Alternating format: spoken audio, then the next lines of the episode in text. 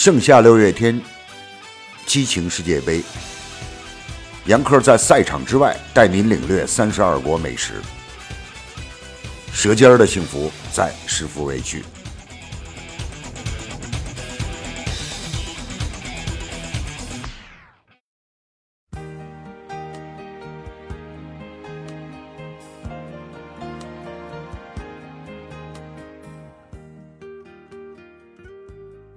曼联的穆帅在法国队跟比利时队比赛前讲，已经嗅到了小球的味道。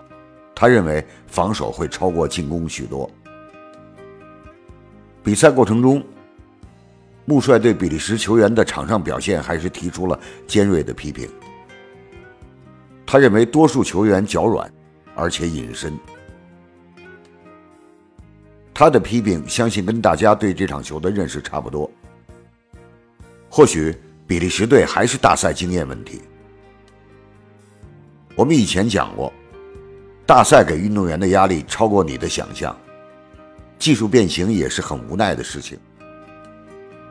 有人讲球该怎么踢就怎么踢呗，谈何容易？你第一次见老泰山时，会像见一般人一样吗？比利时球队表现最好的是阿扎尔。他赛后评分是八点二分，其他队员都不到七分。今天的三四名比赛，按理讲，比利时人依然是一个突破的过程。很多年前，他们拿过世界杯的第四名，但真正动力如何，我们不清楚。英格兰人恨不得十天前就讲足球回家了。他们尽管可能不会满意第三名，但进入半决赛后连续输球，恐怕也是很没面子的事儿。这场球的看点是，哈里凯恩有没有进球，全场会不会是大球？毕竟大球可以让球迷看得更加过瘾一些，也可以把足球的魅力表现得更充分些。终究是季军争夺战。全部在英超踢球的比利时球员跟英格兰球员相互都很熟悉，应该打得很开放，大球的概率会很高。倒数第二场了，是球迷就会恋恋不舍。足球如此，美食何尝不是啊？我们准备的三十二道盛宴。因为有些队伍过早出局，没有来得及聊。今天我们就简单聊聊这些国家的饮食。一般人对德国饮食的认识就是啤酒、香肠。啤酒没得说，全球第一。香肠其实是跟着啤酒而有名气的。应该这样讲，欧洲人做香肠的历史悠久。无论意大利、法国还是其他国家，制作香肠的水平差不了太多。但德国制作香肠的技术装备确实好过其他国家。另外，他们从牛皮里提炼的蛋白质制作的胶原肠衣质量很棒，无论是尺寸、口径、薄厚、强度、韧度、咬嚼时候的切感都不错。至于一般传的德国是香肠王国。有一千五百多种香肠什么的，就是一个说法。我们知道香肠的肠衣一般是使用羊肠衣，因为粗细合适。牛跟猪的肠衣粗。人造肠衣跟动物肠衣的区别在于，人造的可以控制尺寸，外观好；而动物肠衣的透气性好，吸附力强，尤其是烟熏类的香肠。受烟的效果好坏，直接关系到香肠的口味。我们国内的椒盐肠衣，从质量上讲，跟他们相比有些差距，所以香肠的质量自然差些。其实从根本讲，我们的香肠质量不如欧洲香肠，是因为我们的市场竞争太激烈，追求低成本是企业的核心目标。至于消费者是否喜欢，不是他们的第一考虑。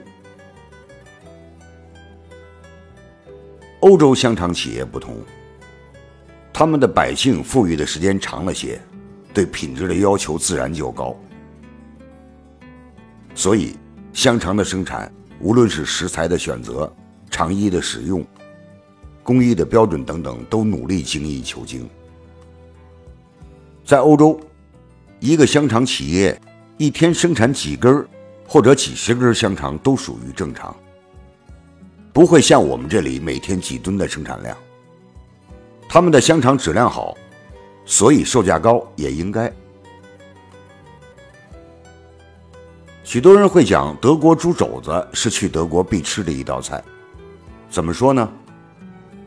在德国，猪肘子分南北不同，北部的是煮熟的，可以一吃。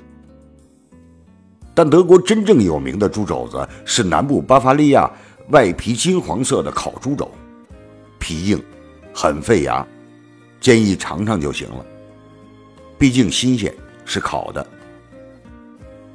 吃惯了我们火大肉烂的猪肘子，你应该不会太喜欢的。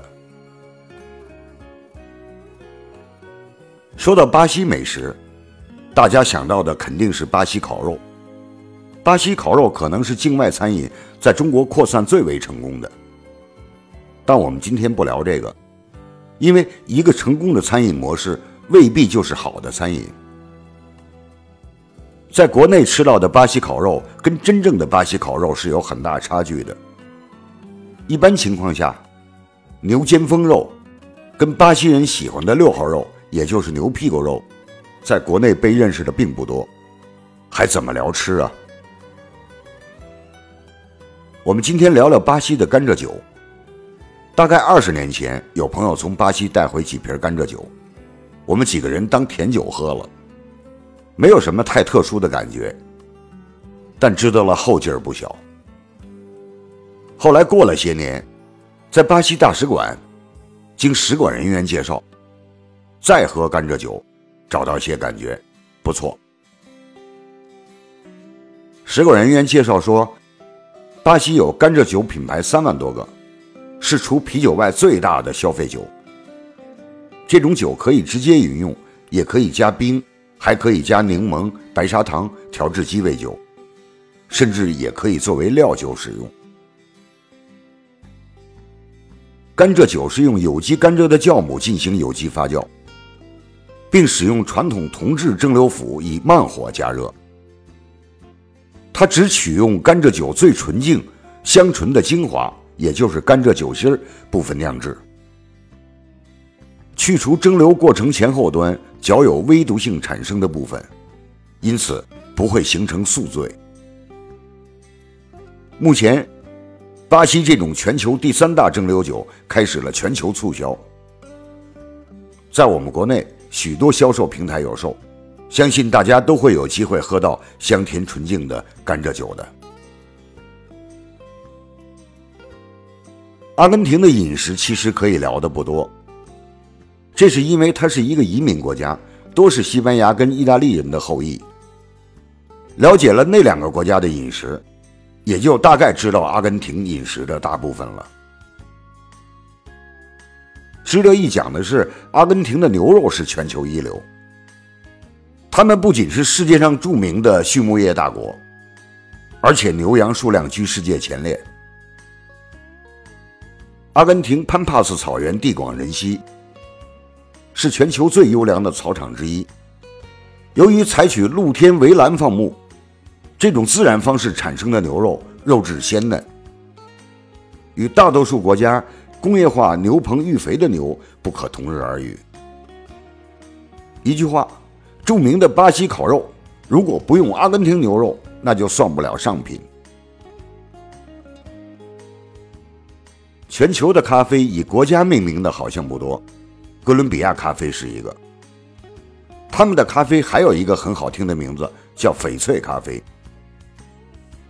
哥伦比亚的气候就像是为咖啡而设置的，太适合咖啡的生长。但哥伦比亚人不认为是气候条件决定了他们咖啡的品质，至少在咖啡这个食物上，他们做到了精益求精。特级的咖啡豆，香气浓郁而扎实，酸中带甘，同时具有坚果味儿。爱喝哥伦比亚咖啡的人对这种咖啡的喜欢已经上升到了精神层面。有人曾经跟我讲，离开了哥伦比亚咖啡，有一种无时不神驰于左右的感觉。我讲那是思念。很对不起大家，由于对比赛的判断有偏差，所以有几个国家的美食我们没有聊到，今天也只能简单聊聊。